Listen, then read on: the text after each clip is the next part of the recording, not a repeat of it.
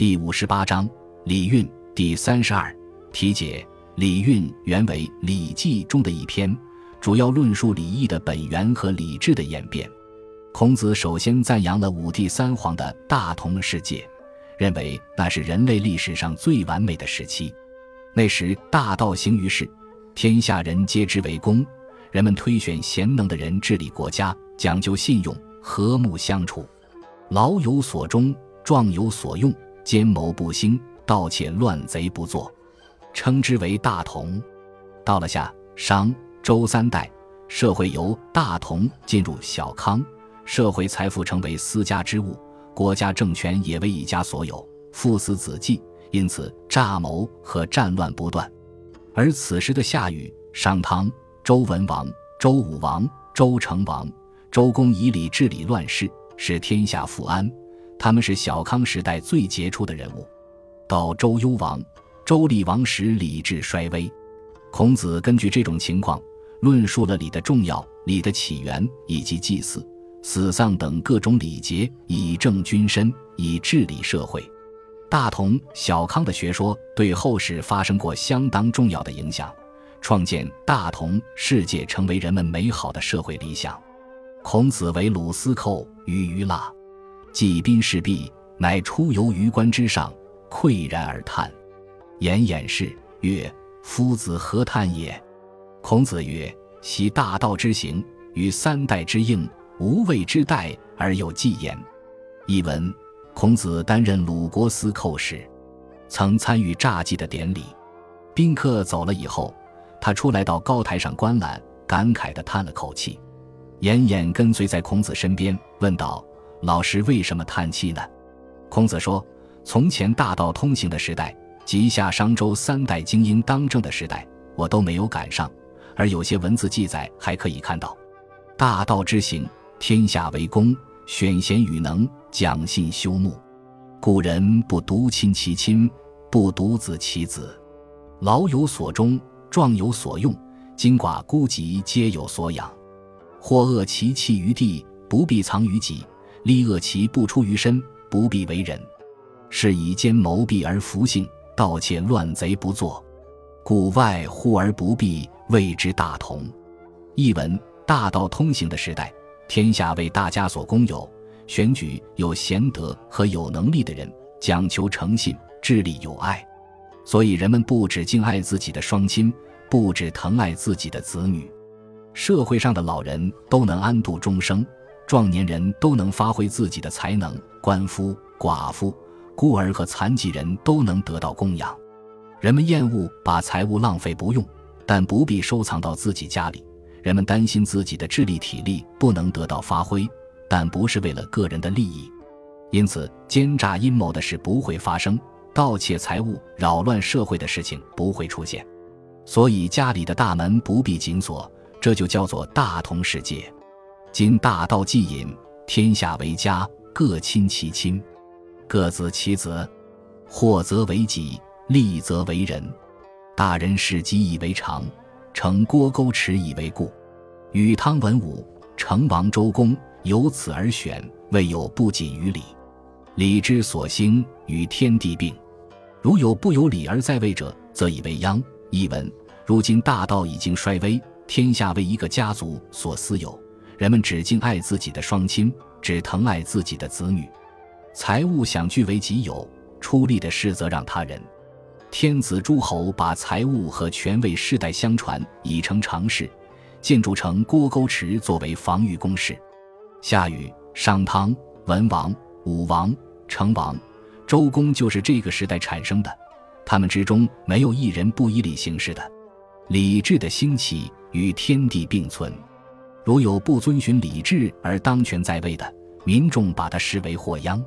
颜偃复问曰：“如此乎？礼其极也。”孔子曰：“夫礼，先王所以成天之道以治人之情，列其鬼神，达于丧、祭、乡社、官、婚、朝聘，故圣人以礼事之，则天下国家可得以礼正矣。”颜偃曰：“今之在位，莫之有礼。”何也？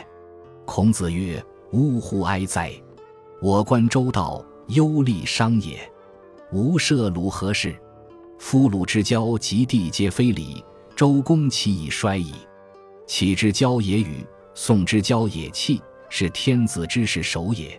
天子已起，宋二王之后，周公设政治太平，而与天子同事礼也。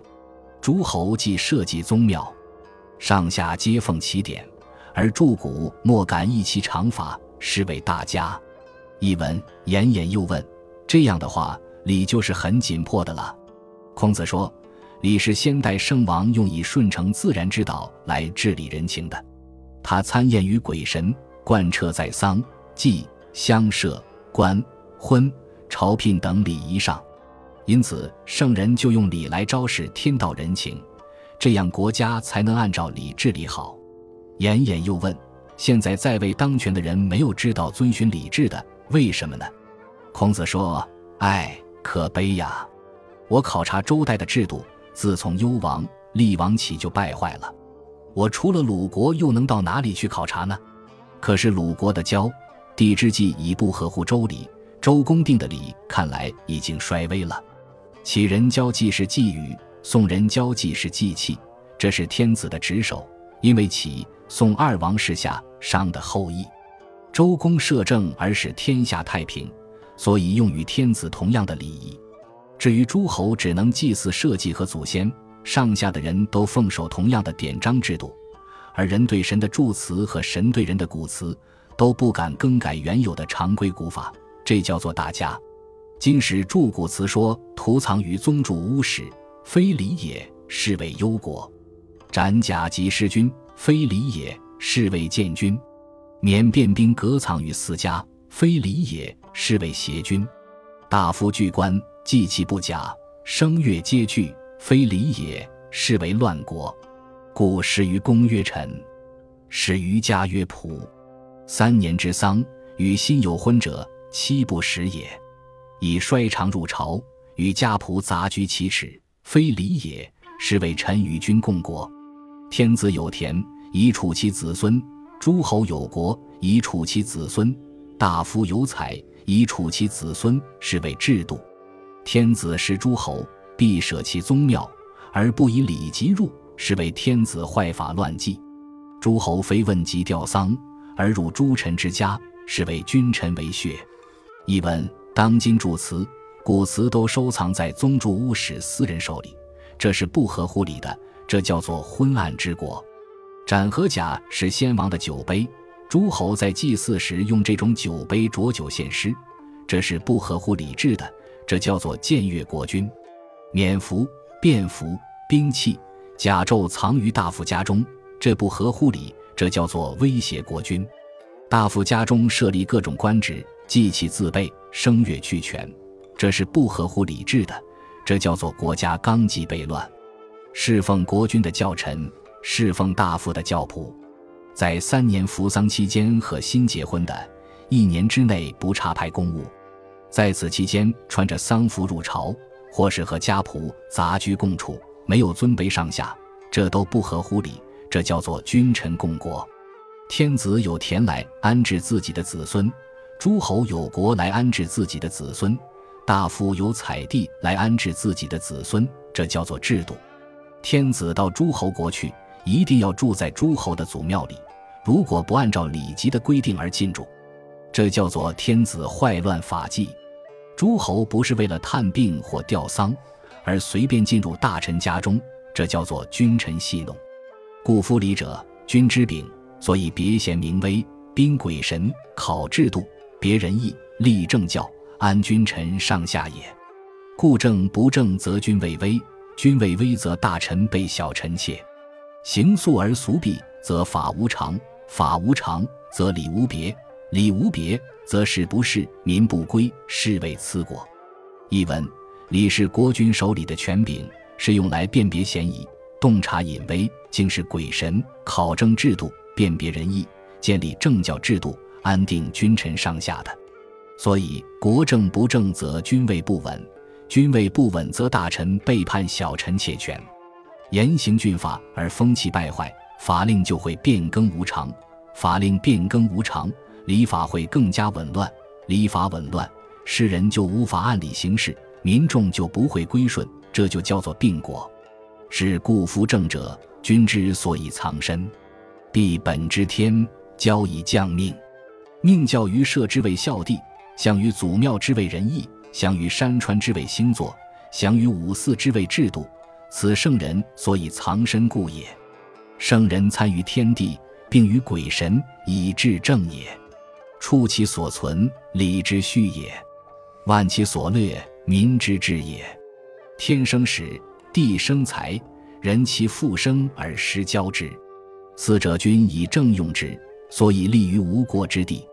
译文：所以政治是国君用来脱身的，政令的制定必须依照天道、效法天理来颁布。